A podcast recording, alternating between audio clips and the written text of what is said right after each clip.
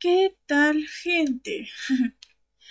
Estamos en el programa dedicado a capítulo, capitulazo. No es un capítulo de análisis, estos de segundas lecturas y cosas grandes y todo eso, pero es muy bueno. Las risas no faltaron. Es muy bueno. Acompañándome, como siempre, mi compa Julián, claramente. Es que magnífico. Buena gente. Sí, llegué muy bueno. Es muy bueno, muy divertido, mucho. Tiene muchas cosas que las que tenemos que hablar de este capítulo. Pero bueno, a ver. Eh, iniciamos con algunas cositas. Eh, no sé si veo que hacemos mucho, porque tengo cuatro páginas acá. Pero bueno, a ver. Es. Eh, hoy fue el final de temporada de Flash. Muy bueno. Mm, Crossover con Star Wars. este. Ahora ya saben cómo somos, cómo somos nosotros. Si mm, le metemos. Empezamos hablando de cositas siempre, primero siempre. Por eso. Sí.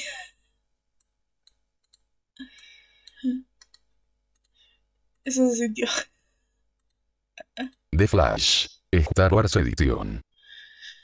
Ese momento de Godspeed Flash y Reverse Flash con los comillas, comillas de padre que sables láser peleando. En ese momento era de sin un montón de incoherencias me vino. Uno, ¿desde cuándo pueden hacer eso? Dos, ¿cómo puede ser que Godspeed trajo un rayo del cielo para formarlo y Barrizon así de, "Eh, te lo hago desde el brazo, como si lo hubiéramos hecho toda nuestra vida?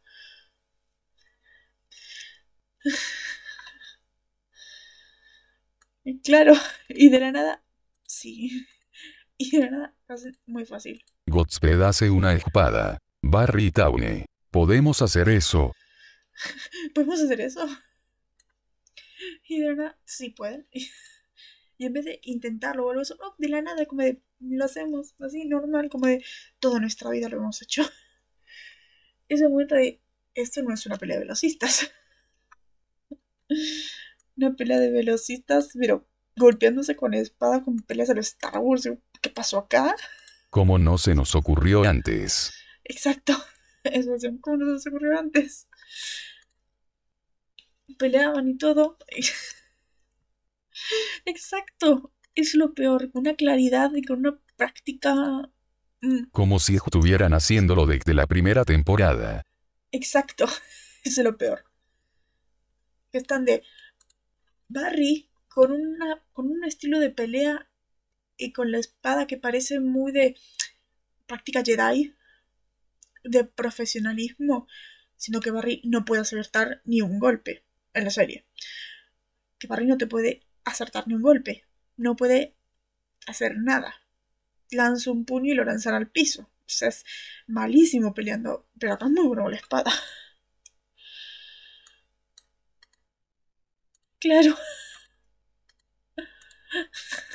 Claro o mínimo las hubieran usado bien, tipo no a lo Star Wars, sino en conjunto con la velocidad. Exacto, es como pero para mostrarte que son velocistas, te tienen que poner a ellos corriendo de un lado a otro, pero con las peleas a los Star Wars. Muy raro. El momento que Godspeed te tira una pirueta a lo Oliver. Y Barry, es que lo raro, son tirándote, tirándose para abajo con la espada y todo eso. Es que Barry son lo hacen con una naturalidad alarmante.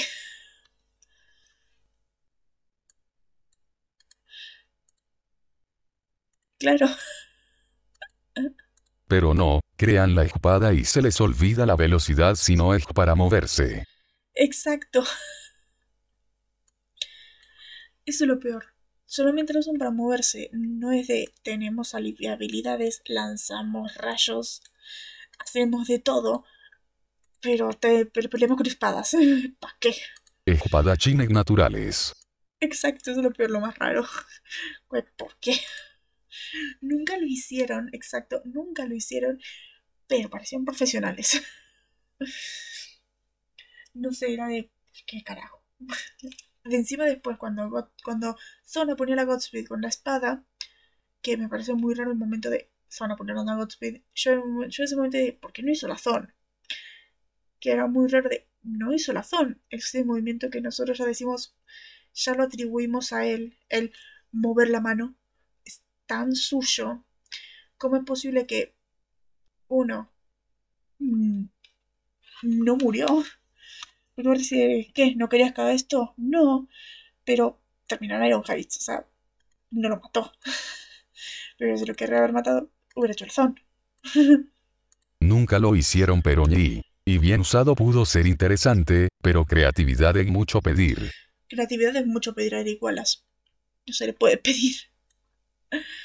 Es que, a ver, al hombre le faltó tanta creatividad que no puso un cliffhanger que no hubo cliffhanger. O sea, terminó con la renovación de votos de, de Barry Iris y listo. Ni un solo cliffhanger. Exacto. De hecho, dijo pudiste haberlo matado. Exacto. Pero está en Iron Heights. Pero por eso, igual, algo que esté bueno que me encanta que ordenó la espada. En un momento fugaz muy bueno. Cuando Son traiciona a Barry. No sé si viste el capítulo, me parece que no. Un momento de Son traiciona a Barry. Son lanza el golpe. Son lanza un golpe para pelear con Barry. Para empezar, la típica pelea de siempre. Son contra Barry, típico. No, pero vi. Bien. Lanza este golpe. Y, va, y Barry lo tira como si no exacto, pero lo peor, lo más grande, es que Barry era más rápido. Y Barry lo tira como si nada viese aparte. Eso me pareció impresionante el momento de Barry era más rápido. Como Son lanza el golpe. Y Barry lo ve en cámara lenta y él se mueve más rápido en ese momento de, wow, siete temporadas y por fin es más rápido. Pero hay que recordar que Barry siempre tiene este, esta obsesión de ser más rápido que Zon, vencer a Zon, ser lo suficientemente rápido y todo esto, y por fin lo es. Que de hecho le dice, soy más rápido. Y Zon en ese momento, ¿cómo, ¿cómo lo hiciste? Eh, vos sabes todo lo que te enseñé. Vos pues es todo lo que te enseñé. Yo en esa parte estaba como de. Mm, o sea que también le enseñaste lo de la espada. wow. ¿Cuándo son? Explícame. Por fin se gana el título de Man Alive. Exacto. Por fin se gana el título del hombre más rápido del mundo. Es muy bueno eso. Es que no es raro, ya es normal. Ya es normal en la serie. Lo raro, Egg rápido, pero deja que se basa. Ya es normal porque Barry ya no pelea. Ya no está en ese constante ciclo de pelear y pelear con Zon. Todo eso. Sino que le deja ir porque sabe que no lo puede matar. No, lo, no es capaz de matar. Barry no mata. Así que no lo va a atrapar. No, así que eh, la siguiente nos vamos a encontrar. Me ayudaste a solucionar esto, ya está. La siguiente nos veremos. Eso es, eso es Barry, no es de. Eh, eso es un problema para el futuro. No, eh, o sea, acabo de terminar esto, no me voy a meter en otro problema más. Velocidad no es igual a tener neuronas. Ah, no, eso lo dejamos claro hace cinco temporadas. que velocidad no es igual a tener neuronas. Pero por eso, me pareció muy impresionante ese momento. Por fin Barry es más rápido que Son. Y me hubiera gustado que le dé más peso a eso. ¿Sabes? O sea, se ve en la sonrisa de Barry de por, eh, soy más rápido. Porque soy más rápido. Pero hay una sonrisa nada más de bien, pero no es un modo de celebración de por fin soy lo suficientemente rápido para vencerte. Por fin soy más rápido que vos después de tantos años, por fin soy fast enough. Que viste que en todas las intro de todos los años de. Bueno, de todos los años hasta, hasta Crisis, siempre fue. Y debo ser lo suficientemente rápido para detener esta amenaza. Todo eso, y de por fin él es fast enough to, eh, to beat Slash. Es magnífica esa parte. Y le faltó peso. Y le faltó peso. Y apenas lo viera de, wow, pinta conclusión. Exacto. Ese momento de, ah, con esto ya puedes completar la serie y que la siguiente temporada sea Zon de villano y me terminas la serie. Porque por fin Barry lo suficientemente rápido para vencer a Zon. Por fin Barry lo suficientemente rápido para acabar con cualquier amenaza. Así que no tiene que barrer el piso. Básicamente, eso, eso fue la declaración de intenciones de esa escena. Por lo tanto, mm, con que me pongan a Zon de villano en la siguiente temporada, yo soy feliz y con eso me terminas la serie. Exacto. Y no hace absolutamente nada. Ajá. Aunque lo peor es que no hay un cliffhanger. No tenemos ni una pinta de qué va a pasar la siguiente. Exacto. Porque ya tuvieron a Godspeed. No hay pinta de algo más. Se descubrió que tiene unos poderes raros, Kramer. Eh, nadie murió, no pasó nada. Eh, todo lo más bien ahí. Y nada, mi renovación de votos Barry Iris. Algo me pareció muy lindo. Sí. Sí. Y ahí me muero yo. Pero conociendo la serie es que la va a perder a esa velocidad. Y la va a perder al toque en la siguiente temporada seguro. Lo que me pareció muy lindo en la renovación de votos fue cuando pueden besarse, hagan lo suyo. y se besan y Barry entra en Flash Time. Y Iris decía, Flash Time. Y Barry así no puedes culparme, quiero que este momento dure para siempre. Y están en Flash Time besándose yo, ay, es muy tierno. Muy tierno ese momento. Exacto. Eso que es muy lindo. Ja, genial. Muy Barry. Claro, además de que visualmente estaba muy lindo, como los dos estaban besando y se formaba este aura que tienen cuando están en Flash Time. Dos rayos que los rodean. Estéticamente era muy lindo ese momento. Quedó bastante bien. Pero no sé, no dejaron nada para la siguiente. Así de, ¿quién va a ser el siguiente villano? ¿Qué va a pasar? ¿Dudas? Nada. Es así la serie puede concluir ahí y no pasó nada.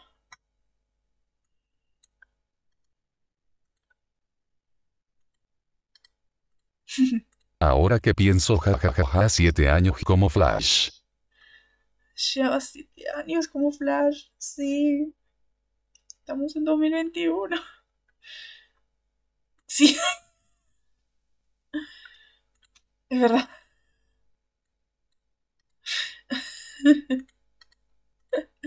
y no tienen cómo neutralizar a Eobard. Algo no cuadra exacto, pero es que no tienen cómo neutralizarlo o no quieren. Es que no quieren porque ya saben que con todas estas cosas de Mm, pasado, presente, futuro, detenés a Yobar y alguno desaparece de la existencia, ya pasó la segunda temporada cuando trataron de detener, ya no tienen ni idea, ya ni lo tienen, solamente pelean. Pero, por ejemplo, yo creo que el modo de detenerlo es una prisión de frío. una celda en Iron Heights que parezca una cámara frigorífica y ahí lo detenés. Creo que esa es la perfecta forma de tener un velocista con eso o con esposas. Pero es que, aunque lo detengan, del modo que ya estaba aprisionado en 2049, sale igual con sus planes, con su manipulación, con todo. Es que yo creo que es como Barry los cómics, ¿eh? no lo puedo atrapar, no lo puedo vencer, lo venzo 20 mil millones de veces y vuelve, ya fue. Lo perdono. Lo perdono por eso. Es como mm, más fácil. O más fácil. Nora. Es que Nora le quite los poderes y listo. Sería más fácil, la verdad. Aunque Zon ya no sigue a la fuerza de velocidad convencionales de... Eh, fuerza de velocidad negativa. Pero bueno, a ver, eh, hablamos de Flash, nuestros, ¿cierto? Hablamos de Flash, sacamos nuestro, nuestro fanatismo Flash interior. Así que volvamos a mm, nuestra programación habitual. La razón por la que, por la que estamos haciendo esto. Exacto. Totalmente de acuerdo. Exacto. Sí. Eso hay que decir siempre sí. Jajajaja, nuestra cuota diaria de DC promoción no paga. Nuestra cuota diaria de DC. Exacto. Vivimos con DC siempre. Pero bueno, eh, eso fue fin de temporada, así que mm, la siguiente que hablemos va a ser de Superman y Lois. Pero bueno, eh, hoy vamos a hablar de este episodio, episodio 7 de la segunda temporada de Supernatural, titulado The Usual Suspects, los sospechosos usuales, que es referencia a una serie de Kevin Spacey de los 90. Voy a hablar de eso cuando lleguemos a las curiosidades. Pero empezamos como siempre con esto de que el episodio fue escrito por Catherine, Hum Catherine Humphries, quien escribió el episodio de Dead Man's Blood, buen capítulo, y que va a dirigir, va a escribir varios capítulos siguientes, y dirigido por Mike Roll.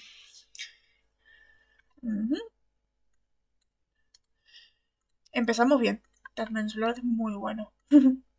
Empezamos bien. Y dirigido por Mike Roll, que es su primer episodio en Supernatural. Viene de Smallville, ha dirigido, bueno, en el rango de 2006-2012, a dirigir Supernatural y Smallville al mismo tiempo. Bueno, Smallville terminó en 2011. Va a dirigir estas dos series, pero primero empezó con Smallville. empieza acá con Supernatural en este episodio, pero va a seguir dirigiendo hasta la temporada 7. Va a dirigir en total 10 episodios. Ya en los siguientes vamos a ver cómo va evolucionando en la dirección. De hecho, el siguiente capítulo que hace, en primer usa el Suspect, el siguiente es eh, eh, Force Prison Blues, que es el 219. El blues de la prisión Forson. Capítulo 19, temporada 2. Capítulo muy bueno también. también divertido, de hecho. Wow. También muy divertido. Pero bueno, habiendo dicho ya las cosas usuales, empezamos con la trama, como siempre, aportada por Julián. Estoy ahí. El capítulo me pareció muy bueno, saliéndose de la típica fórmula que la serie tiene, presentan caso, Sam y Dean investigan, y resuelven el caso, y a mi parecer estuvo muy bueno. Esta vez la policía tiene a los hermanos arregitados, y ambos mienten constantemente para evadir las preguntas de una oficial que los interroga mientras se las ingenian para seguir investigando estando separados. Y en la sala de interrogatorios, lo más divertido de todo esto, los dos dicen exactamente lo mismo, y cuando mienten vemos lo que realmente pasó, o cuando interrogan a Dini dice literalmente la verdad, pero obviamente nadie le cree. La cosa es que hay un fantasma que supuestamente es está asesinando personas. Pero lo raro comienza cuando Sam escapa de la comisaría, tirándose de un segundo piso, no se preocupen, está bien, la oficial que los estaba interrogando ve a Gasparín, guiño guiño, y pide a Dean, quien la conduce a Sam. Trabajando juntos llegan al lugar donde el fantasma les indicaba, pues siempre intentaba escribir algo en un espejo, un anagrama, y encuentran sus registros, se lo dije, no es malo, y gracias a un cosar que el cuerpo tenía logran identificar al verdadero asesino, pues le había regalado el mismo a la oficial, coincidencias coincidenciosas.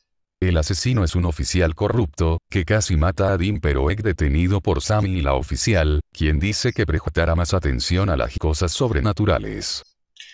Esa es la trama y eh, esto es verdad de que vas a prestar más atención a las cosas sobrenaturales al punto de que en el libro de Nevermore hay una policía en Nueva York que menciona que trabaja con otros policías, con otras mujeres policías de otras ciudades que han visto las cosas sobrenaturales. Una de estas es esta policía de Baltimore, la detective Ballard, que de hecho le preguntan a Sam si la conoce. Y dice, sí, la conocemos. Que es esta misma de este capítulo, Linda Blair. Pero bueno, con esto em, le damos a las curiosidades. A ver, otra curiosidad así rápida. Este capítulo no tiene soundtrack. así fácil. Creo que ese es el segundo. Creo que segundo capítulo que no tiene soundtrack. Sí.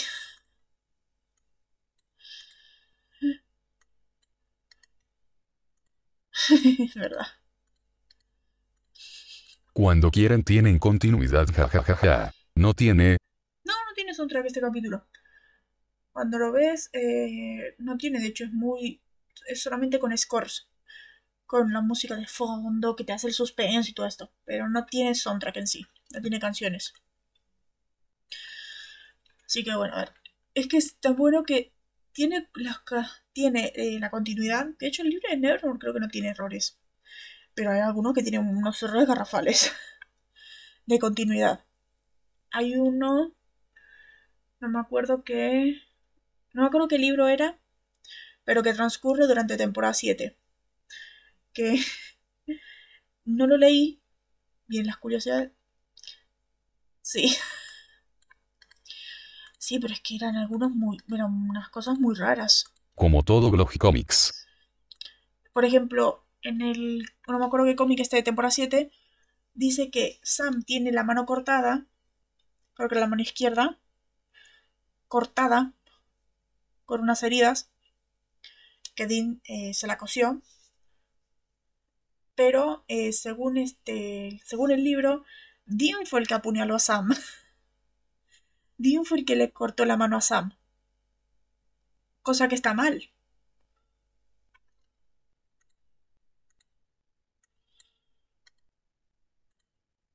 Exacto, es como, ¿por qué? WHST. O sea, ¿what? Muy raro. Por eso. Y es que en la serie en realidad Dean no lo apuñala. O sea, Sam tiene la mano cortada. De hecho, tiene como unas líneas. Tiene como tres líneas de que tiene cortado. Pero no es porque Dean lo haya apuñalado, sino porque se había caído en unos vidrios. En unos vidrios. Estaban un montón de pedazos de vidrios en el piso. Sam tuvo un ataque psicótico y cuando se cayó, cuando se tiró al piso, cuando se tiró al piso, un momento y pone sus manos para apoyarse, la mano izquierda eh, se corta con vidrios, que por eso Dean se lo cose. Sí, como demasiado raro. Por eso Dean se lo cose, como Dean siempre está ahí, Dice lo cose, Bobby, Bobby locura y todo esto. Y está como 5 o 6 capítulos que me gustó que mantuvieron continuidad de que está 5 o 6 capítulos con la mano vendada, pero después de eso con la cicatriz de los cortes. Después claramente no se volvió a mostrar la cicatriz, pero eh, estaba, porque le tuvieron que hacer puntos. Porque lo cosieron. Pero era muy raro este momento de que Dean lo apuñaló. Dino lo con qué, si no pasó nada. Solamente se cayó. Y no es como esto de algo que pasar algo, eso no, era de literal en, un plano en la escena. Que, yo creo que lo super olvidaron, porque como era constantemente Sam tenía que apretarse por la trama de las 7, apretarse en la mano que tenía los puntos. Se apretaba se apretaba y se apretaba, de hecho duele cuando lo apretabas, pero él constantemente se apretaba, se apretaba, se apretaba. Yo entiendo cómo es que no le, no salió sangre y nada. O si en un momento se apretó y le empezó a salir sangre. Entonces eh, la apretó y le empezaron a salir los puntos. y así, tranquilízate. Dim de la nada agarra el vidrio y trae a la mano. Sería muy raro ese momento. De nada agarra el vidrio. Que Sam no, no estaba, de hecho, en ese momento. ¿Tienes también otra cosa? ¿O no? Espera. Ay, estoy pensando en el momento. No, sí, Dean estaba, pero Dean no había hecho nada. Sam de la nada. Ataque psicótico cayó al piso y se cortó. Se cortó, que Dean estaba ahí, que estaba Sam descansando. Se toma, hidratate, le daba agua y proteínate. Y le da una barra. Y todo está Dean cuidándolo en ese momento de que Sam estaba mal. No. Por eso, cuando lleguemos a la temporada 7 vas a ver, Sam la pasa muy mal ahí, pobre. Esos, esos capítulos en los que yo, esas temporadas en las que yo digo de... Ah, bueno, hay una trama que no voy a tocar todavía porque hay que ver bastante para que se pueda entender. Brian y yo tenemos el debate todo el tiempo de en qué momento Sam se lo puede empezar a tomar como adulto. Según Brian es en la 5, según yo es en la 8, pero es muy de... Es un debate constantemente de cómo pasa la serie y todo eso. Porque es Sammy, acá es, es Sammy, no es Sama. Para mí no se gana el nombre de Sam hasta más adelante, pero es Sammy. Se nota jajajaja. Pero bueno, por eso cuando lleguemos más adelante vamos a poder tocar ese debate. Pero por eso es. Era muy raro como en el libro eso no se notaba. Exacto. Como el que nosotros somos Dean, no podemos tomarlo como adulto. Nuestro querido Sammy. Exacto. Es Sammy. No podemos tomarlo como, como adulto, es Sammy. La verdad es que yo me guío como Dean, es que es temporada 7 y, y Bobby y Dean están así. Conozco al chico. O sea, le dicen chico todavía en la temporada 7. Ya a partir de la 8 es un hombre. Dean reconoce a Sam como hombre a partir de la 8 para mí. Son es en la 5, pero para mí es la 8. Pero bueno, en la primera curiosidad, que este hay debate, porque este momento de que este es el primer episodio donde Dean no se refiere a Sam como Sammy. Esto es Sammy. Y acá el doblaje te dice, no es cierto. Ya que en inglés sí es cierto que no dice Sammy en ningún momento, dice Sam. En el momento en español, y solamente hay un momento en español en el que Dean dice Sammy, pero en inglés dice Sparky. Que acá nos vamos a la parte de doblaje, que, es cuando Dean está investigando y se van a casa de Caron. Sí, me quedo Caron. Que cuando están en la oficina de este tipo, están investigando la cosa. Sam tenía para 30 minutos más y Dean así bueno, me voy a casa de Caron a ver qué hay. Todo esto. Y Sam en inglés, y Dean en inglés dice, keep going Sparky. Sí, continúa Sparky. Y en español dice, sigue con eso Sammy. Ahí es el único momento en el que Dean dice Sammy. En español. En inglés no lo dice nunca. Por eso es como de, esa curiosidad te la tira el doblaje. En serio, nunca dice Sammy. Pero nunca dice Sammy. Caron jajajajaja. Cierto. Es que se me quedó Caron. De tantas veces ver este capítulo se me quedó Caron. Para, para mí esa mujer no se llama Karen. Se llama Caron. Pero bueno. Esto es continuidad. Ya que entre los posibles crímenes que Diana, la detective Valar, menciona sobre Dean está su incidente a manos del shapeshifter en Skin. El detective Sheridan también se refiere a ella en la sala de interrogatorios. Hay que recordar que lo que pasa en Skin es este incidente, de hecho está en el resumen, este incidente es eh, que hay un mimetista con los amigos de, con los amigos de Sam que se hace pasar por hombres y tortura y mata a las mujeres de estas personas. Terminan con estas personas. El mimetista en el capítulo toma la forma de Dean. Ya, ya vieron Skin. Toma la forma de y todo eso. Y la policía busca a Dean Winchester por esto. Por lo tanto, a partir de ahora nos tenemos que referir a este incidente como St. Louis. Ya que Skin pasa en St. Louis. Por eso, es el, lo, que eh, lo que pasó en St. Louis. Hay que verlo así.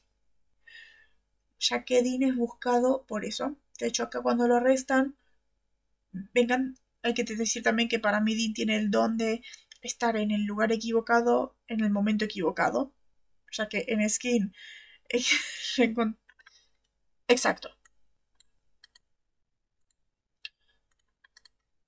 Exacto. Skin. Lo que pasó en San Luis. Lo que pasó en San Luis. Y este se queda como Baltimore.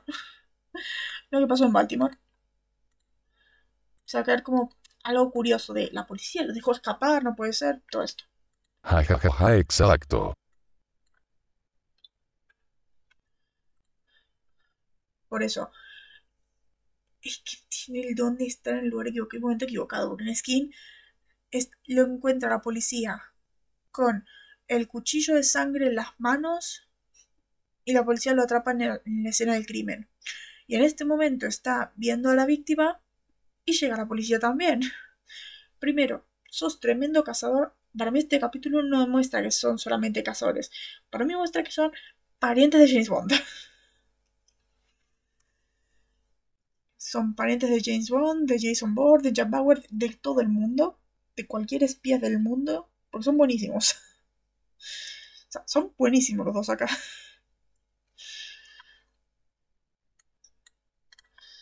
Sí.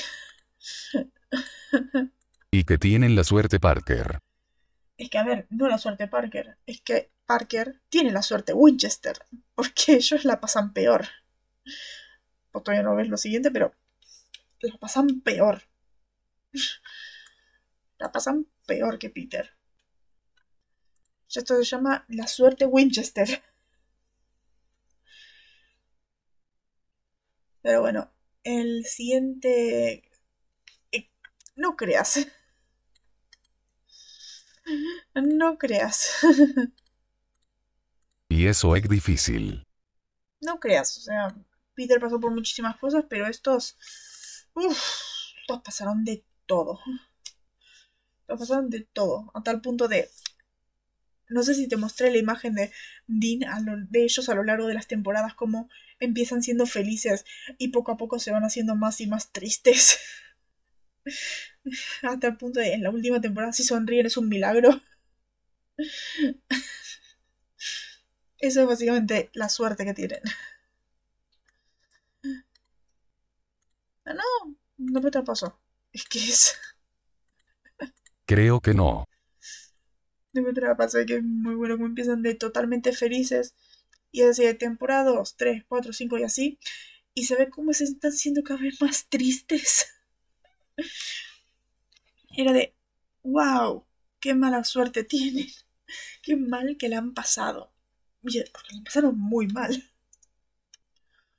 Pero bueno, eh, la siguiente es esto de que, bueno, el antagonista es Peter Sheridan, el detective corrupto genérico número 50.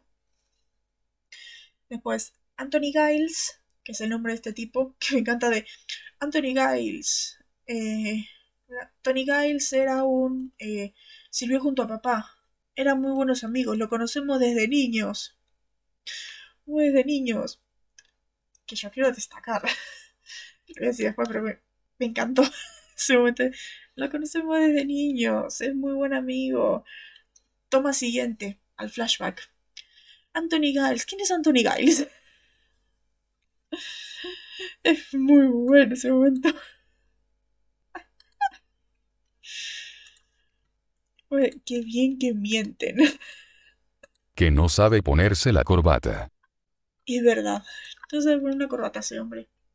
Y se la desajusta, así como para decir, miren, miren, soy corrupto. tipo Bullock, eh, Harvey Bullock en, en Gotham, así, de, tiene la corbata siempre desajustada porque dijo, ¿cómo se nota que sos corrupto? Pero bueno, eh, este tipo Anthony Giles es, eh, es posiblemente una referen es eh, posiblemente una obra de teatro sobre Anthony Head. O sea, es una, es una amalgama entre Anthony Head, que es un actor que interpretó a Rupert Giles en Buffy, la, la previa a Supernatural. Cosa que no sabía, no sabía yo que Buffy estuvo en eh, WB Channel, sea, en la, estuvo en CW, en, el canal de CW antes de ser CW. O sea, es la previa a Supernatural literalmente sobre series sobrenaturales. Porque Buffy terminó en 2003 en otro canal, que es muy raro. Y dos años después empezó Supernatural. Me parece muy raro eso. Está muy bien eso. Sí, es, que magnífico. Mm, queda muy bien. Wow, genial. Exacto. La siguiente es, eh, bueno, esto que el título del mismo nombre. El título de este episodio es del drama criminal de Kevin Spacey de 1995 con el mismo nombre. Los sospechosos usuales, que yo me imagino que debe ser una serie policial eh, genérica, las típicas de eh, de buscar sospechosos y atrapar criminales y todo esto. Después, es que este me encantó, este es muy... Es James Bond versión es Supernatural, Sammy Dean total. Porque estas cosas siempre pasan en Supernatural. Que dicen así de... Sam le dice a Detective Ballard que busca a Sam en el primer nombre, en el primer motel, en las páginas amarillas, bajo el nombre Jim Crawford es muy supernatural esto, con sus trucos y sus códigos y sus cosas. Jim Crawford es el personaje principal de la serie de detectives de la década de los 70 de Rockford Files. Otra referencia. Es que claramente se iban a poner nombre de referencia. Me encanta de cuando nos separamos, es el nombre que nos ponemos. Me encanta. Sí, jajajaja. Me encanta. Pero bueno, el siguiente. Este creo que es muy obvio. Este lo vimos todo. Es que es muy bueno. Es que es muy bueno. Es muy bueno. Esto lo vimos todos. Al final, cuando Sam y Dean se están alejando, Dean dice, ¿te pareció familiar? No, ¿por qué? Sam responde, no lo sé, reflexiona Dean. De todos modos, ¿tienes hambre? Por alguna razón, realmente podría ir por una sopa de guisantes. Esto es una referencia clara a Linda Blair, quien interpreta a la detective Valar. En el episodio interpretó a Regan en El Exorcista y su vómito que parecía la sopa de guisantes. Es algo que se, es como el típico meme que hay de El Exorcista que vomita sopa de guisantes. Así que me parece que quedó muy bien. que Dean haya. que hayan puesto que diga eso. Quedó muy bueno. Después, este ya es un error de tipeo. Es que además es una muy clara, porque, por ejemplo, lo podemos ver sin conocer estas cosas, sin analizar de eso, y las podemos ver y entender. Nosotros, aunque no vimos el exorcista, podemos entender la referencia a ese momento. Bueno, referencias buenas, no es como el buscar la referencia al caso de Jim Rockford y todo ese. ¿Quién es Jim Rockford? Exacto. Pero bueno, eh, la siguiente es un error de tipeo, que es esto de que el resumen oficial de CW que hay muchos errores tipos en estos, la verdad. Para este episodio tiene un error donde falta una paréntesis cerrada entre Blair y, y donde las unido. Ya que, por ejemplo, en los en las sinopsis oficiales de CW siempre está esto de eh, Sam y Dean, Sam y Dean investigan eh, tal cosa y son arrestados por una, por una detective, paréntesis, estrella invitada, Linda Blair, cierra paréntesis, pero parece que acá no cerraron la paréntesis. Y les quedó Linda Blair y eh, Blair y quedaron juntos. No entiendo quién hace estas cosas, que quedó el error de tipeo.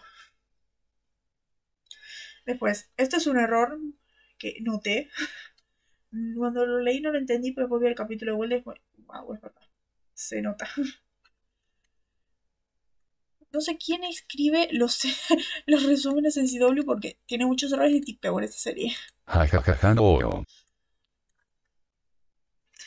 A ver, ¿te acuerdas de este momento en el que cuando Sam saca el estante de la ventana para revelar, el nombre de la tienda, que es Ashland, Ashland Supplies, y solamente eh, queda visto Ashland Soup, ya que el letrero se deterioró, se dan la vuelta y ven el nombre radiante en la pared. O sea, ven cómo la luz refleja a, las palabras estas y por lo tanto eh, Claire, eh, la, fantasma esta, ve eh, Soup y se le mezclan las letras y queda eh, Tana Scholz. La forma en la que el letrero estaba en la ventana eran letras oscuras sobre un fondo de vidrio transparente, por lo que las letras en la pared deberían haber sido letras de sombra sobre un fondo iluminado por el sol. En su lugar las letras están iluminadas por el sol sobre un fondo de sombra. No sé si llega a entender esto de que literalmente como es un vidrio transparente con las letras escritas, las letras con estos stickers para el vidrio, es imposible que te des la vuelta, veas la, la luz y quede las letras con brillo y lo demás no se ve. Exacto. Y encima me pareció muy raro. Sí, sí, lo hicieron al revés. Claro, pero encima que quedó muy... No entiendo por cómo quedó así, porque el plano hay algunos planos en los que se puede ver cómo la luz refleja al vidrio y también se puede ver el mismo plano del otro lado como la pared está al revés. O sea, no entiendo qué hicieron, porque me parece imposible de que la luz dé de un lado y en la pared queda al revés. Siento que creo que naturalmente hubiera quedado mejor, pero se nota que es súper artificial. Se habían puesto un reflector en este vidrio y ya estaba. Ya tenías el trabajo hecho, de hacerlo artificial encima al revés. Pero no sé, cosas de series.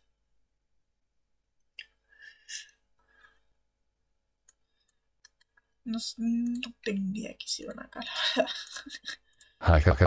Exacto. Pero bueno, eh, siguiente. Este es un error de, tipeo por parte de Valar. Ya que Valar está escribiendo un informe policial en la computadora y ha escrito mal la palabra eh, measurement, measurements, que sería mediciones, que sería measurements,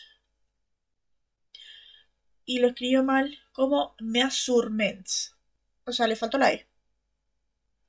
Le faltó la E después de la R. O sea, la mujer hizo un, eh, un informe policial mal escrito. Que lo peor de ese informe policial es que lo ves y a ver, un informe policial tendría que tener la fecha. La fecha en la que fue escrito. En la fecha de, cuando fue hecho este informe. El momento en el que está el todo esto, está el plano entero al papel, al informe, y no se ve la fecha. se ve todo el papel, se la fecha de nacimiento del tipo, eh, la, eh, la, hora, todo eso, pero no está ni la fecha de la muerte del tipo, ni la fecha en la que se está escribiendo el informe. Yo tengo, ¿por qué? ¿Por qué? Y en ningún momento tampoco hay un plano de del informe del reporte de Claire, de Claire Beckett, porque Sam dice, ella desapareció hace 8 o 9 meses. Por lo tanto, 3, 8 o 9 meses. Mínimo dame un informe de cuándo se murió la mujer. De la fecha de cuando se murió la mujer para poder saber en dónde estamos. Yo calculo que estamos en octubre acá en octubre, noviembre. Pero eh, no tengo idea. pero no tengo idea, porque no dicen. Y hace como tres semanas que no encuentro ningún indicio de fecha. ¿Y cómo es posible que una computadora que tenía el informe no tenía bajo la fecha? Es como de, me quieren... Me están jodiendo. ¿Cómo es posible que un informe policial no tenga fecha? No. Sí. Mínimo, creo, sí. Te odian. Básicamente, me odian. Porque si yo ahí parando, buscando todo eso, y maldita sea. Pero bueno. Este es curiosito. Curiosete. Que el abogado de Dean, el abogado de Sammy Dean de los dos, menciona que podría estar enfrentando la pena de muerte. Sin embargo, Maryland, donde está Baltimore, eh, no tiene pena de muerte. Aunque Missouri, donde San Luis, donde el cambiador de formas eh, puso a Dean como asesino en Skin, sí lo tiene. Y hay varias menciones a la posibilidad de la extradición, incluida la preparación para el enfrentamiento final y todo esto. O sea que, dice, podés estar enfrentando la pena de muerte, pero no en Maryland, en Missouri. No en Baltimore, en San Luis. Igual hay que recordar que los cargos de lo que pasa en Baltimore ya no están. Quedan los de San Luis todavía. Sí. Ja, ja, ja, ja. Atención al detalle. Ñe. ¿Para qué atención al detalle? Dice Macron, ¿no? Pero bueno. Eh, esto ya empiezan las anotaciones mías personales mientras veo el episodio. Que, esto es verdad, este es el primer episodio en el que la narración de los eventos previos a llegar a donde empieza es contada por Sammy Dean. Este es el primer episodio en el que pasa eso. Que vemos de cómo el episodio empieza. Cómo el episodio empieza con ellos siendo arrestados. En el momento siguiente no a Sam, contando diciéndole al detective qué está pasando. ¿Qué, qué pasó? ¿Qué conocían al tipo y todo esto? Claramente versiones, ya que están contándolo ellos. Y, pero nosotros vemos la realidad. Esta es la primera vez que hacen eso. En Skin hacen algo similar, porque en Skin vemos cómo arrestan a Dean, pero tenemos el 48 horas antes. O no me acuerdo cuánto dice. Una semana antes, algo así dice y no tenemos narración, sino que lo vemos directamente. Acá es la primera vez que implementan esto de la narración, que de hecho lo van a usar en la siguiente vez que lo usan es en Telltales, que es el episodio 15 de la temporada 2, pero de un modo algo diferente. Por ejemplo, acá Sam está contando, con mentiras, cuenta así, Anthony era un amigo, era un amigo de la familia, de toda la vida, todo esto, y después vemos nosotros el quién es Anthony Giles. Pero, eh, pero es por eso, eh, lo visual es lo real, mientras que Sam está contando la mentira. En Telltales, nosotros sabemos lo que dicen Sam. O sea, literalmente se manifiesta lo que están narrando Sam puede ser verdad o no, pero es la versión que están contando y es la versión que nosotros vemos. No tenemos certeza de saber cuál es la real. Nos dan una idea de quién de los dos lo está contando para saber cuál es la real. Pero es muy buena la narración. Cuando, llegues cuando lleguemos al capítulo de Tales vas a ver cómo es la narración de ese estilo, pero es muy buena. Como te hace como una implementación de un punto de vista puede ser eh, la historia puede ser diferente, la puedes ver diferente si lo estás viendo de dos puntos de vista diferentes. En el capítulo de Tates vemos el punto de vista de Sam y el punto de vista de Dean. No vemos nunca la real. Cosa diferente de este capítulo, vemos la real y de fondo contado por Sam. La mentira. Me gustó cómo fue escrito. Catherine Humphries hizo un muy buen trabajo en este capítulo, cómo fue escrito y cómo fue manifestado. Sí. Está bueno, Siri. Bastante genial como queda. Este me encantó. De momento me encantó para reírse a más no poder, porque me encanta como primero la detective Valar le dice a Sam que le ayudaría más si es honesto. Cuando está contando esto de que Anthony Giles era un amigo, eh, nosotros nos fuimos, sí, yo me fui al hotel, Dean fue a ver a Caron, ¿y por qué no fuiste al hotel? ¿Y por qué, yo, no fuiste con, con Dean? Porque yo quería ir al hotel. Todo esto y ella diciendo, me ayudaría más si fueras honesto. Como de, no te creo nada de lo que estás diciendo. Es claro que es mentira lo que estás diciendo. Pero eh, es buenísimo. Como eh, escena siguiente, está hablando con el detective este corrupto. Dice, sé que Anthony Giles era su amigo. Y el otro dice, uno muy bueno, sí. La creyó. O sea, que les creyó esa mentira de, esa mentira de Anthony Giles era un muy buen amigo, que nos conocemos desde niños, que, que sirvió con papá y todo esto. Se la creyó. Aunque Cenas antes dijo que no estaba siendo honesto. O sea, o le creyó o no le creyó. Entonces me dio mucha. Buenísimo como que eso.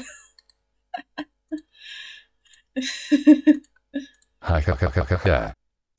Sí, era como. de, mm, sí. Sí. Sí, no, usted me entiende. Quedó un poco como de. mm, no te creo, después sí.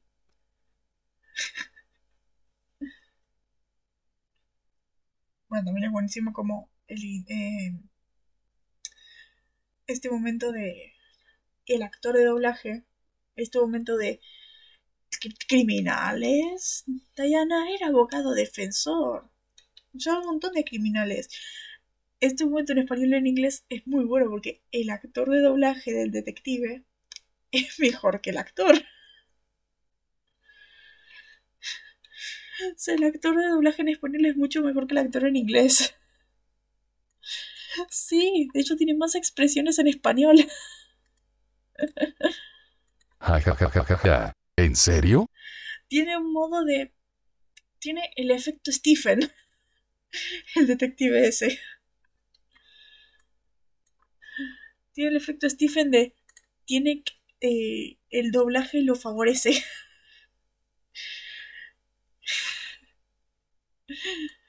De mismo que a Kelsey Palek no lo necesitan o no tienen el efecto Stephen, este detective sí.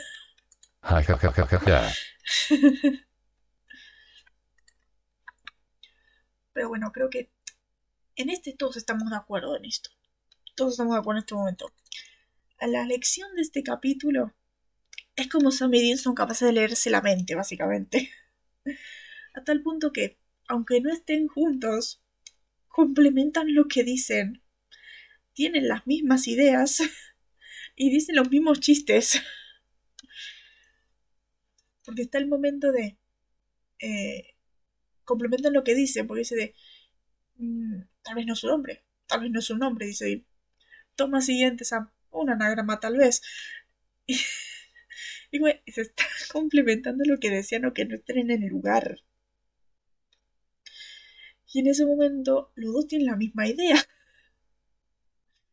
Porque en la toma siguiente está el abogado. Cuando va a ver a Dean. Y así es. Tiene un papel, tiene un lápiz. Eh, ¿Qué puedes? Sí, porque es que tal vez es un anagrama. Y es que los dos pensaron lo mismo. Se comentaron lo que decían y tenían la misma idea. Y encima los mismos chistes. Pero está eso de, sí, claro, Matlock. Hasta el mismo abogado fue, wow, sí que son hermanos. Como usted diga, Matlock. Y, cuando va con Sam, sí, sí, claro, Matlock. o sea, básicamente la acción del capítulo es como exacto. Como Sam y Dean son básicamente siameses. Ja, ja, ja, ja. Telequinesis. Es telequinesis lo que tienen estos dos ahí. es, es eh, telepatía. Es increíble cómo eh, se complementaban en todo momento. Como literal contaban todo. Y bueno, también hay que agregar el momento de eh, cuando Ballard dice la historia de Sam concuerda con la de Dean al detalle. Y yo de, ¡para! Ni siquiera sabían que los iban a arrestar. En ese, a partir de la última vez que se vieron fue cuando estaban en la oficina de, de, de Anthony Giles. Siguiente momento están. De ese momento nunca se volvieron a juntar. Y le hacen a los dos el interrogatorio. Y los dos responden lo mismo. y los dos te dicen las mismas mentiras de las mismas cosas. Y la mina dice, la historia de Sam concuerda con la de Dean al detalle. Es un de, ¿qué pasó acá? Porque encima al final del capítulo Valer dice, Sam dice, sabes que somos muy buenos, eh, somos muy buenos improvisando. Y Valer dice, sí, lo sé. Pero eso no fue improvisado. Eso no fue improvisado. Literalmente dijeron lo mismo. Eso estaba más ensayado. Sería imposible. Los escritores. ¿Cómo? Un mago lo hizo.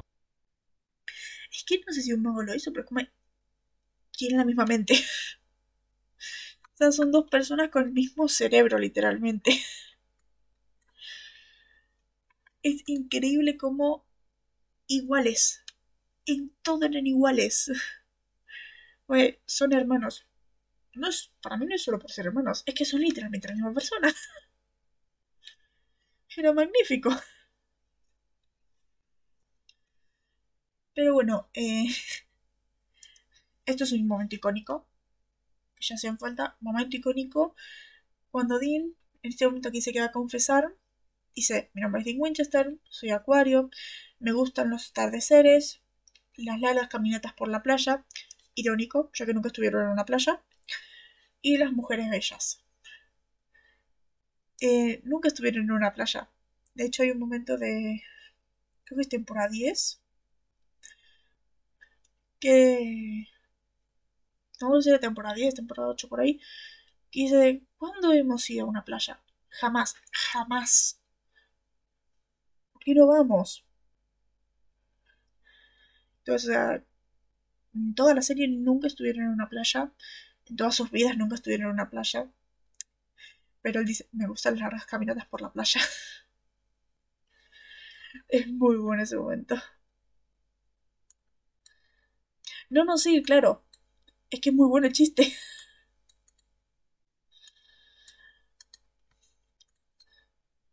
Sí, sí, por eso. Es que es muy bueno el chiste, pero es muy irónico.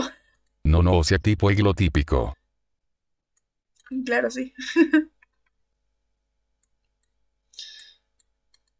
Es que por eso es lo divertido. está diciendo lo típico, pero es irónico. claro, jajajaja. Ja, ja, ja. es que no se pone un cómico. Este momento que me da muchísima risa. Que es el momento en el de. Eh, él supuestamente era un policía. Todo el momento, el capítulo, vemos que es súper corrupto. Así de. Eh, lo encontramos en la escena. No tenemos motivo, no tenemos móvil, no tenemos el porqué, no tenemos nada, pero sí era muy buen amigo. era muy buen amigo, Anthony Giles. Pero eh, han condenado gente por menos. O sea, arréstenlo a Dean. Todo, todo, el tiempo ya sabíamos que era corrupto. Pero cuando se lo va a llevar a Dean a San Luis, es súper divertido porque Dean te está mostrando lo obvio de eh, me estás llevando vos mismo a San Luis a 800 vas a llevar 800 kilómetros. Vamos a ver el cambio de doblaje, no son 800 kilómetros. Estás llevando 800 kilómetros a las 2 de la mañana, vos solo. Algo pinta turbio. Algo pinta un poco turbio. Algo no parece bien esto. Pero bueno, el momento en el que lo saca todo esto y se saca la corbata y se desajusta la corbata, así como soy típico policía corrupto. claro, sí. Exacto. Ja ja ja ja. Algo anda mal. Sí.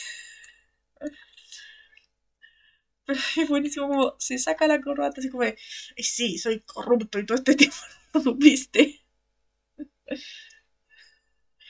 Pero es como de, me lo saco porque el típico policía corrupto se lo saca.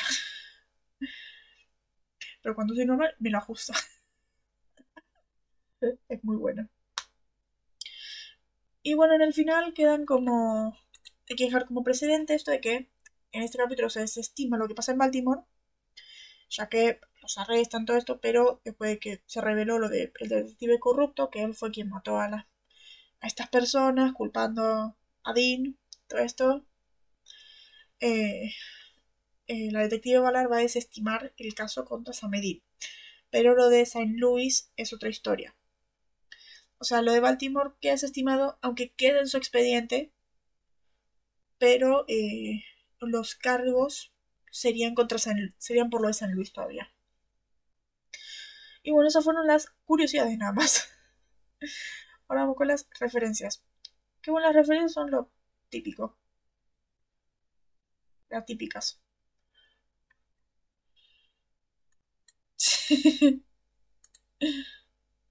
Llevamos una hora.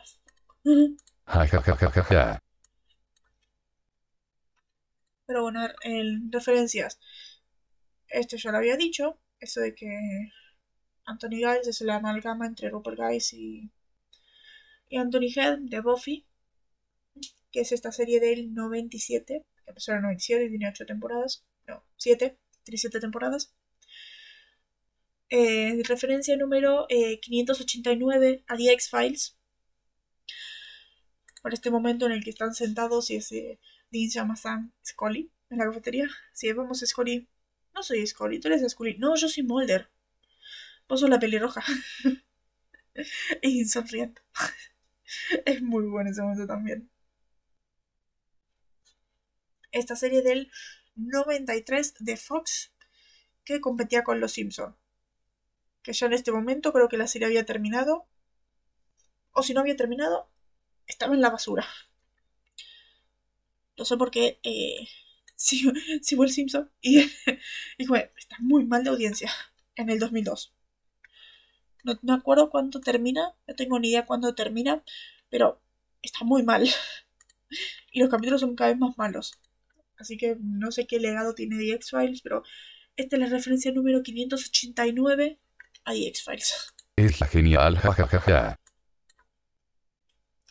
Pero bueno, hablando de referencias que pasan 20.000 veces, referencia número 859.598 a The Shining.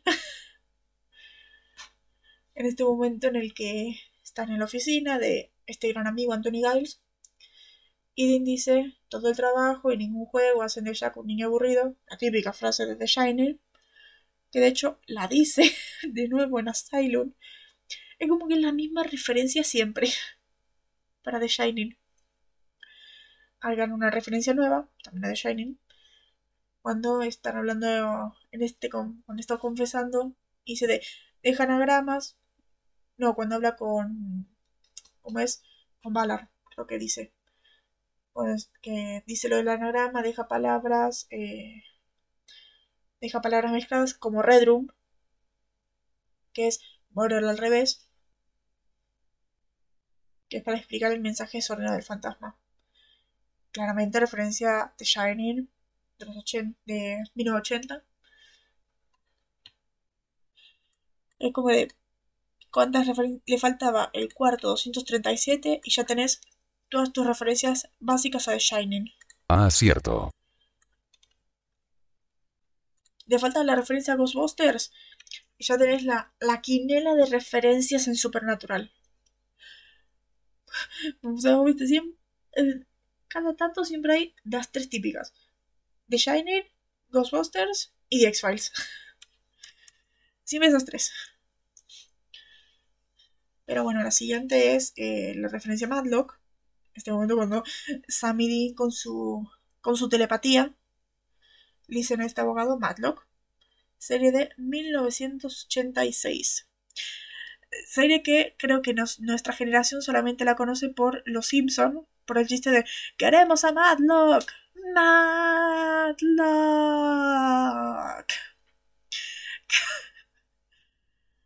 Creo que actualmente no han sacado ningún remake o reboot de Madlock. Así que solamente nos queda conocer la serie por eso. Como de, ese es el legado que le quiero a esa serie.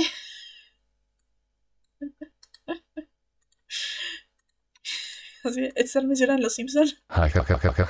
sí. Casi como MacGyver. O sea, MacGyver tiene una serie actualmente. Tenía una serie, creo que la cancelaron después de cinco temporadas. Que creo que nadie sabe que, que estuvo. Y su existencia nada más fue Los Simpsons.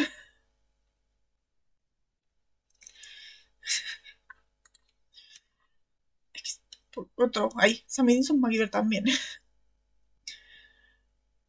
Pero bueno, a ver, eh, esta no me di cuenta, pero es, que la misma Ballard te lo explica, la referencia, que Dean dirige su nota a Hills con la firma de McQueen. Este momento de Hills Ashland, Ashland es una calle, McQueen. El Capitán Hills es el personaje principal de Gran Escape y es interpretado por Steve McQueen.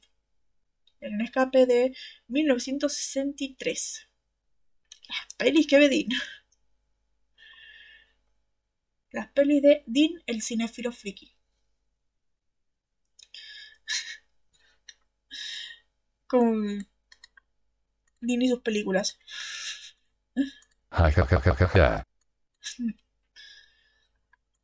Pero bueno, eh, siguiente. Bueno, esta es muy obvia. Han hecho referencias a Casper antes, ¿no? Por este momento de que Dean se refiere al espíritu vengativo como Casper, el fantasma sediento de sangre. Y que es, eh, claro, referencia a Casper, el fantasma amistoso de 1945. Que bueno, en español es Gasparín. Que en español dice Gasparín, el fantasma sangriento. Creo que sí. Puede ser, me parece que sí. Le han mencionado a Gasparín como un fantasma ahí así como para explicar qué hay ahí. Después de este momento en el que cuando el detective Volar le pregunta a Dean sobre los fantasmas, Dean le responde directamente así de... Le dice así de... Eh, Time Life, los misterios de lo desconocido, búscalo. Que es una referencia a este libro, Los misterios de lo desconocido, en 1987. Que es una serie de libros que tiene distintas cosas como de los psíquicos y todo eso. Lo busqué lo podemos leer. Interesante. Aunque no creo que cumplan, por ejemplo, con la mitología lo que es supernatural, es solamente referencia. Creo. Pero bueno, esta referencia que ya la dije, lo de los expedientes Crockford, el primer hotel que aparece en las páginas amarillas a nombre de Jim Crockford.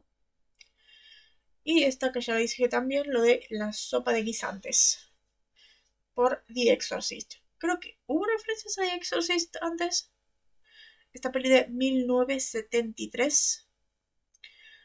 No me acuerdo si ya hicimos referencias a esa película. No. No estoy recordando alguna. Por eso no tengo. ¿No? Ah, bueno. Creo que no. Ok, entonces primera referencia de Exorcist. que van a haber varias. Ahora se me viene a la cabeza el momento del capítulo de temporada 13. Capítulo. Eh, no me acuerdo si 17 o 18. Uno de los era, me parece que 18. Que está muy bueno. Lee un demonio ahí tipo lo de Exorcist. Y comillas, comillas, son padre. Damn it. No puedo mencionar nada de la escena porque está en spoiler, pero como.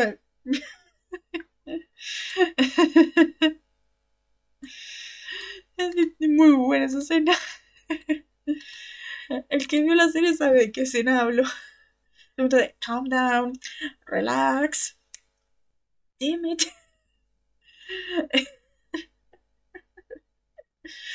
El que serie lo entiende, es que es muy buen momento.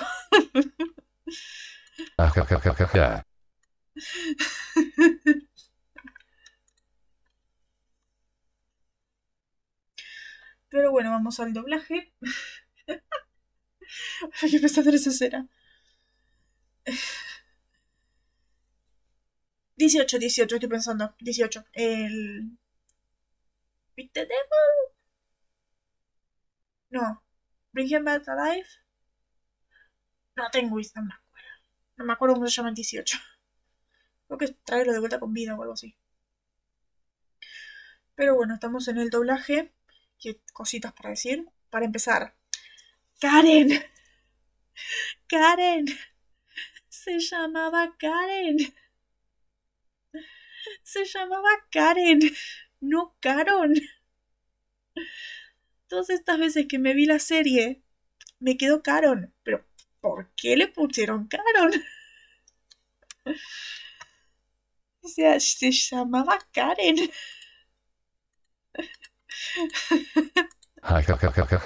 Caron. O sea, la mina se empezó a llamar Caron. Ok.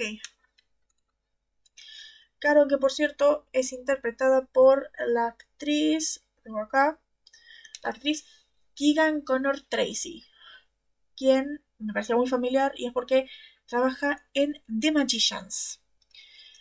Hace el papel de eh, una la profesora Eleanor Lipson, que es una profesora de, de Blakeville que ayuda bastante a los, a los estudiantes. La viene de, ay, pues me parece que estuvo en The Magicians, que hecho estuvo nominada por Mejor Actriz por The Magicians. Curioso, para mí sería actriz de reparto, porque tampoco como que aparezca tan seguido, porque los protagonistas son los jóvenes. Pero bueno, eh, pareció muy familiar.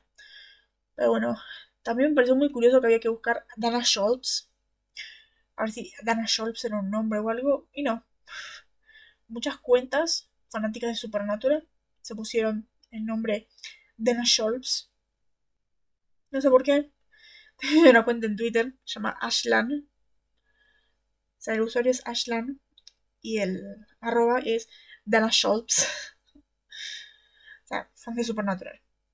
Y bueno, me parece el link del. Eh, del wikia de eh, Usual Suspects. Sigue sin era nada.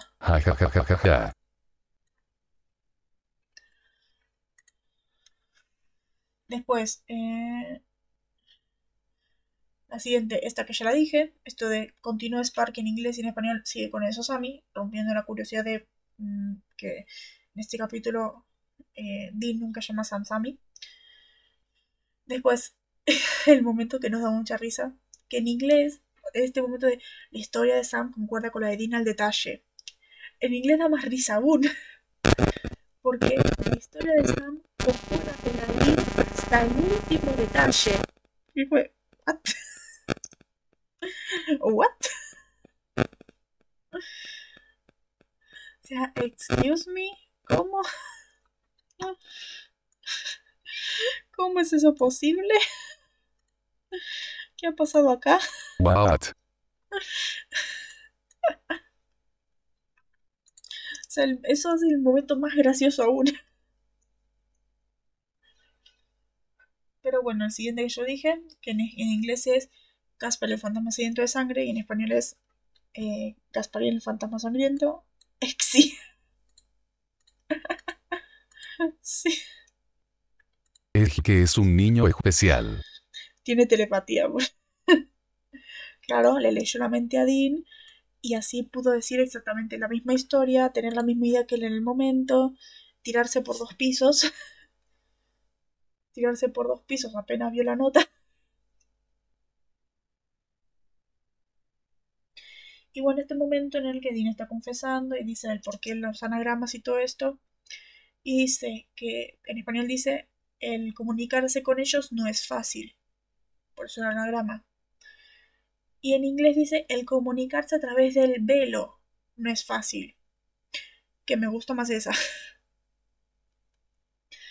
Me gusta más esa, porque explica cómo los fantasmas están atrapados en el velo y cómo la comunicación entre el velo, el velo y el mundo real es eh, difícil.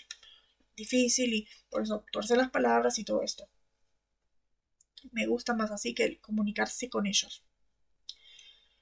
Pero bueno, otro problema de, de medición, otro problema de longitudes, ya es normal acá, que eh, las longitudes están mal, ya que en este momento en el dice, eh, me estás llevando a San Luis, vos solo, 2 de la mañana, en inglés dice, me estás llevando 800 millas. En español dice, me estás llevando 800 kilómetros. Cosa que está mal.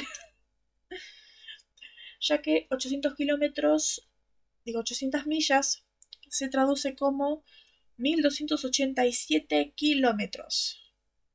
O sea, ¿por qué? Porque son 800 kilómetros.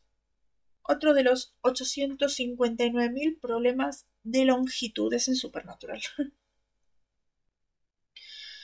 y bueno, el último, que es este momento en el que el detective, el detective tonto corrupto, dice... ¿cuántas veces pasa? que el detective tonto corrupto dice, ¿te crees gracioso, hijo de perra? Que en español lo pusieron, como siempre, para sacar el hijo de perra, ¿te crees gracioso, imbécil? Este momento en el que el que Dean se ríe de tonto. Lo normal. Y bueno, la audiencia esta semana fue de 3.19 millones. Está bajando. ¿Qué baja? Sigue bajando. La cosa está muy buena. Y sigue bajando. Estamos en un 16, eh, no. Estamos en un 9 de noviembre donde eh, mientras Supernatural tuvo 3.19 millones, Smallville tuvo 4.46 millones. O sea, ¿por qué? ¿Por qué? ¿Por qué? ¿Por qué bajan los de Supernatural? ¿Y por qué Smallville está tan arriba? Pero bueno, el episodio de Smallville de esta semana fue escrito por Whitney Ramsey, que creo que trabajó en Supernatural también. Trabajó en Smallville, pero creo que en Supernatural también. Dirigido por ella escrito por Todd Slavkin y Darren Swimmer, no tengo, quién, no tengo idea quiénes son. Sí. Nunca entenderé tampoco estos problemas de audiencia. Nunca lo entenderemos. Pero bueno, lo que dice este capítulo, este capítulo, el capítulo 7 titulado Rage, oirá. Clark descubre que Flecha Verde que a Flecha Verde le dispararon mientras salvaba una, una pareja, pero Oli niega que fue herido. Sin embargo, cuando Oli comienza a demostrar un comportamiento errático, Clark y Chloe descubren que él ha estado tomando una super droga que causa que su cuerpo se cure a sí mismo, pero tiene efectos secundarios severos, entre ellos el provocar ataques de ira. ¿Qué carajo es esto? Mientras tanto, Lana hace un, terrible descubrimiento que afectará su relación con Lex. Además, Lionel continúa, se continúa acercando a Martha al grado de provocar un momento de tensión, lo que hace que Martha acepte algo que está eh, surgiendo entre ellos. ¿What? Pero no está lista para descubrir qué es y que aprecia su amistad y le pide que pase con ellos día de gracias. ¿What? ¿O what, Smallville? ¿O what? WTF. El por... Me encanta que cada semana estamos descubriendo el por qué nunca veremos Smallville. Básicamente. Así fácil. El por qué nunca veremos Smallville. Pero bueno, eso es todo lo que teníamos para decir de este episodio. Sí. Es básicamente esto y lo peor es que todas las semanas habrá que hablar de Smallville. Ah, exacto.